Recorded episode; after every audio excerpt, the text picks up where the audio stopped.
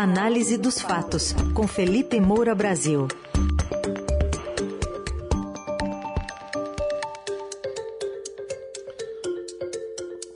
Hoje, análise dos fatos com um olhar para a Assembleia Legislativa de São Paulo, onde o Conselho de Ética aprovou por unanimidade a cassação do mandato do deputado Arthur Duval, agora vai a plenário, e também um olhar para uma nova peça no jogo da terceira via na corrida presidencial.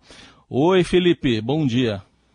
Salve, salve, Raizen, Carol, equipe da Eldorado FM, melhores ouvintes, sempre um prazer falar com vocês. Aliás, Raizen e Carol, duas vozes, talvez as mais agradáveis do rádio brasileiro. Estava refletindo sobre isso ontem. É muito gostoso de ouvir o Jornal Eldorado. Muito obrigada. Bom, Felipe, a gente estava conversando, inclusive, agora com a presidente do Conselho de Ética da Lesp, a deputada Maria Lúcia Amari, e ela estava falando que, pela primeira vez, viu a extrema-direita e a extrema esquerda juntas num tema, e esse tema é Arthur Duval e a cassação que vai para plenário agora em maio. É, pois é, aconteceu muita coisa ontem naquela sessão, é, a começar ali pelo, pela incapacidade do, é, do deputado Olim, estava né, é, pegando o nome dele aqui, de, delegado Olim do PP de São Paulo, né, é o mesmo partido, aliás, do Arthur Lira, do Ciro Nogueira, do Ricardo Barros, de quem a gente andou falando nos últimos dias, ele não conseguiu pronunciar a palavra misógino. Né? É o ódio ou aversão às mulheres.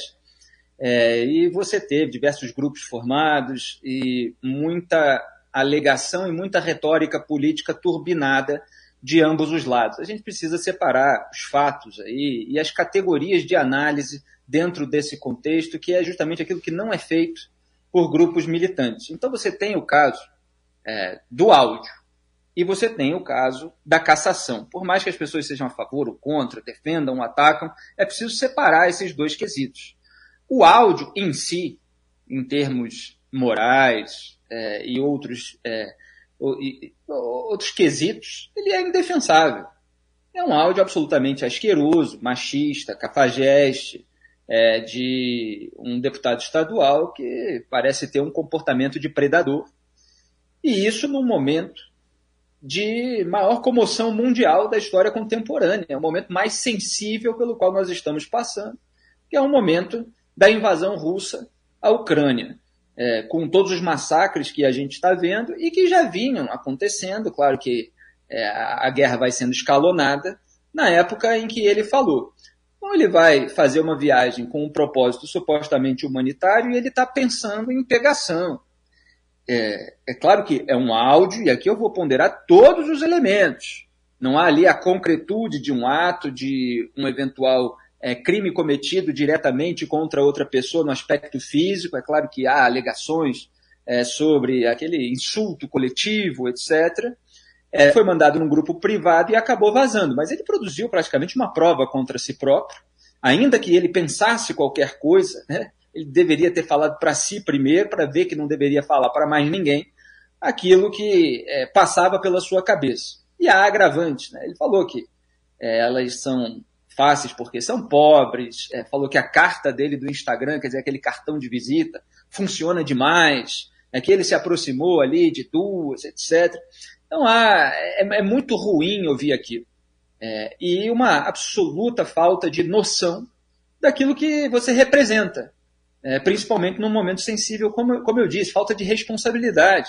É, não só um deputado estadual, pré-candidato na época ao governo de São Paulo, como também ali apoiador de uma alternativa a Lula e Jair Bolsonaro, da criação de uma terceira via, é, você tem ali uma atitude, um papel nacional também. A outra coisa é o processo de cassação. E aí entram, evidentemente, algumas nuances. Olha, antes de falar disso, eu até queria dizer que eu, em geral, eu sou a favor de algo que não está nem em discussão aí nesse momento, muitas vezes, que é a renúncia das pessoas que incorrem em atos absolutamente é, é, ofensivos e que são mal vistos em toda a sociedade. Nos Estados Unidos acontece muito, pelo menos até alguns anos atrás, acontecia muito com coisas que são inimagináveis no Brasil. Às vezes é um ato de traição ali, é, da família e tal, e o deputado, senador, vai lá na frente, entrevista coletiva, diz que desonrou a família e tal, renuncia ao cargo. Isso aconteceu muitas vezes por lá. Aqui não, aqui a gente vê o Aécio Neves, por exemplo, sendo flagrado perdemos a conexão aqui com Felipe Moura Brasil. Acho que o Felipe Moura Brasil está de volta aqui conosco, agora por telefone. Oi, Felipe.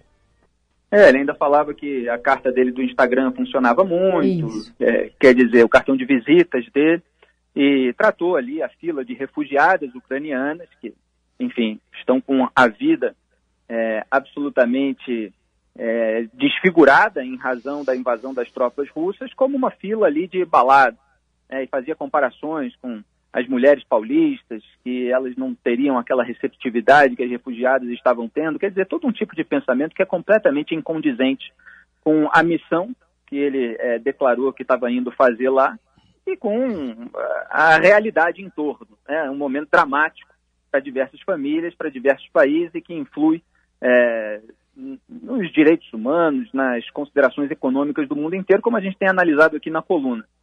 É, a outra questão é o processo de cassação. E eu estava aqui é, dizendo que muitas vezes eu sou a favor da renúncia, né, que é algo que não está nem sendo discutido. Lá nos Estados Unidos houve muitos casos, até alguns anos atrás pelo menos, que lá também o debate público está muito polarizado, é, de parlamentares que por muito menos, né, por questões pessoais, familiares, é, eles acabam renunciando ao cargo.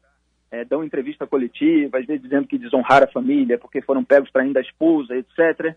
É, e aqui no Brasil, por causa de é, é, ofensas maiores ou atos de corrupção, é, você nunca tem isso. Você tem toda uma tentativa de se blindar, como a gente viu, por exemplo, no caso do Aécio Neves, quando foi flagrado ali pelo Joesley Batista. A STF mandou as medidas cautelares para análise do Congresso, o Congresso é, derrubou as medidas cautelares, é, porque amanhã poderia ser qualquer outro parlamentar que fosse investigado por corrupção. Então, é, isso não existe aqui ninguém renuncia. Todo mundo quer salvar o cargo, todo mundo quer salvar o mandato, todo mundo quer continuar recebendo a remuneração mensal é, do cargo para o qual foi eleito, independentemente dos seus erros. E o que, quer, o que se quer sempre, quando o erro é flagrado, quando há um áudio, quando há um vídeo, etc., é amenizar, de certa forma, ou pelo menos comparar com outros erros maiores. No caso do Arthur Duval, ele reconheceu o erro.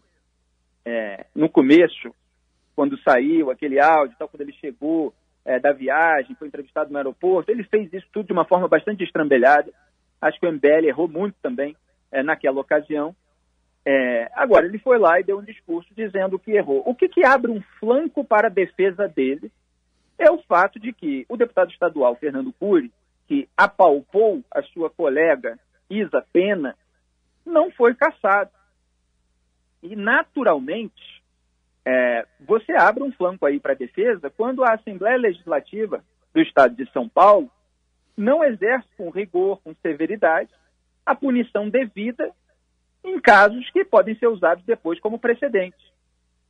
Então, é, houve muita polêmica até nos últimos dias em razão do tapa que o Will Smith deu no Chris Rock no Oscar. É claro que são naturezas diferentes, a gente está falando aqui de uma agressão física, o outro é um áudio, o outro é apalpar, enfim, cada caso é um caso singular. Muita gente se espanta, porque a academia do Oscar puniu o Will Smith ali por 10 anos. Agora, se não pune, qualquer pessoa que eventualmente cometa uma agressão por outros motivos, ela vai usar o caso, olha, mas o Will Smith não foi punido e ele agrediu, etc. Aí vão dizer, ah, não, mas o caso é diferente. E aí você abre margem para toda uma discussão. Então esse é um dos problemas da impunidade no Brasil. Ela vai deixando brecha para que um limpe a sua sujeira na sujeira dos outros. É, é claro que há outros apontamentos ali de defesa, ah, foi num grupo privado, não houve a concretude de nenhuma é, questão física, é, ele tinha pedido licença não remunerada para fazer a viagem, mas é claro que é um deputado estadual, é claro que ele estava se valendo da viagem, inclusive, para ganhar é, apoio do, do, seu eleitorado, e, e, é claro que representou muito mal a própria casa. É, é, aquele tipo de comportamento. Agora, dá muita margem para ruído em razão é, de uma falta de rigor no ato que funciona como precedente. A própria deputada Isa Pena falou assim no Twitter, já que tem muita gente achando injustiça o Cury, que a apalpou, né, não ter sido caçado pela Leste, trago um novo ponto. Estou processando o assediador criminalmente na justiça. Se você está me cobrando explicação, não sou eu quem deve ser cobrado, e sim quem fez de tudo pela não cassação dele. Então ela está lá colocando é, é, que o rigor deveria ter existido. É, o Arthur Duval é, disse que não era por aquilo que ele fez, é, que ele seria caçado, mas por aquilo que ele é. E é claro que num processo de cassação, como acontece no processo de impeachment, você tem dois elementos, né, que é o jurídico, que é a, a, o fato que é, serve de pretexto para um julgamento político, e você tem o julgamento político. Agora, isso também é, depõe um pouco contra a falta de responsabilidade do Arthur Duval, porque quando você é alguém que provoca, alguém que vai lá e atua com incisividade, é, cobrando moralmente todos os seus pares, é, você não pode cometer um erro desse. É óbvio que vão usar depois contra você no aspecto político, porque política é isso. É, de fato, existe essa hipocrisia da Alex. Isso está sendo apontado. Claro que com todos os recursos de retórica que fazem é, é, ele é, se sair como um injustiçado. É, então ele leu, inclusive, pedidos de segunda chance que foram feitos por deputados estaduais para o Cury querendo mostrar que ele não teria direito à segunda chance agora. Então, por que, que a gente defende, e eu defendo aqui, todos os meus ouvintes são testemunhas, de que as punições sejam rigorosas, sejam severas? Porque aí, quando acontece algo é, que é igualmente ruim ou é, é ruim também, é, você tem é, autoridade moral para punir mesmo que aquilo algumas pessoas possam não considerar a coisa mais grave do mundo, etc. E é claro que é grave. Mas você tem um flanco aberto para a defesa em razão da hipocrisia de diversos deputados, e aí, claro, é, você tem ali as rivalidades políticas é, e questões é, que envolvem ali todos os atos precedentes é, do próprio Arthur Duval. Lembrando então que esse caso aí vai para o plenário, deve chegar em maio, porque tem uns feriados aí, e precisa para haver cassação de 48 votos aí para ocorrer essa cassação do deputado Arthur Duval. A gente vai continuar acompanhando. Ô, Felipe, vamos falar da terceira via, que agora está aí colocando mais um nome, que é o do, do Luciano Bivar, do União Brasil. Será que é para valer mesmo ou é para fazer parte ali do jogo de negociação?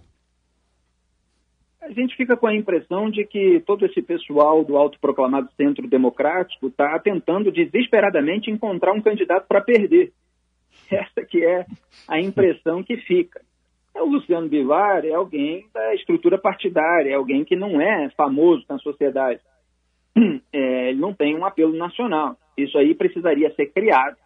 É claro que não se pode desconsiderar o fundão eleitoral, quer dizer, dinheiro disponível para uma eventual campanha, por parte da União Brasil, que é justamente a fusão do PSL com o DEM. Luciano Bivar era da ala do PSL, presidente do partido, que se tornou presidente é, da União Brasil. É, mas ele tem meio por cento na pesquisa que já fez sondagem é, com o seu nome. É claro que ainda pode haver uma, uma união, uma coligação formada com o MDB, é, com a Simone Tebet, a turma da Simone Tebet, apesar de toda aquela é, mobilização pró-Lula dentro do partido, é, liderada por Renan Calheiros, a turma dela ainda acredita que a maior parte do partido é fiel à senadora, que é aquele MDB de base, como ela chamou aqui na entrevista para a gente, e que e dos 37 deputados federais do partido, sete são nordestinos e dois são antipetistas. É, então há, há, uma expectativa de que na convenção da legenda o nome dela possa ser oficializado e eventualmente formada uma coligação com a chapa Tebet-Bivar ou Bivar-Tebet. Isso ainda teria que ser decidido também. Então é uma soma de incertezas que ainda é, permanecem. É, o Bivar, é claro que ele também quer é, expor mais o seu nome. É, é, a gente sabe que ele pode eventualmente concorrer à reeleição por Pernambuco é, como deputado federal.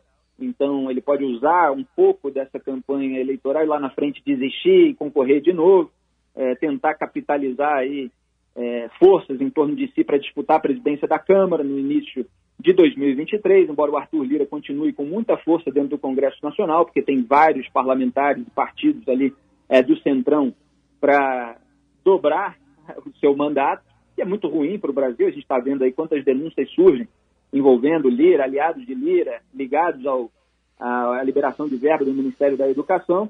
É, então, assim, o candidato que tinha votos na terceira via, que chegou a ter é, 15 milhões de votos, até é, é, 10%, estava girando em torno dos 8% pelo menos, era o Sérgio Moro.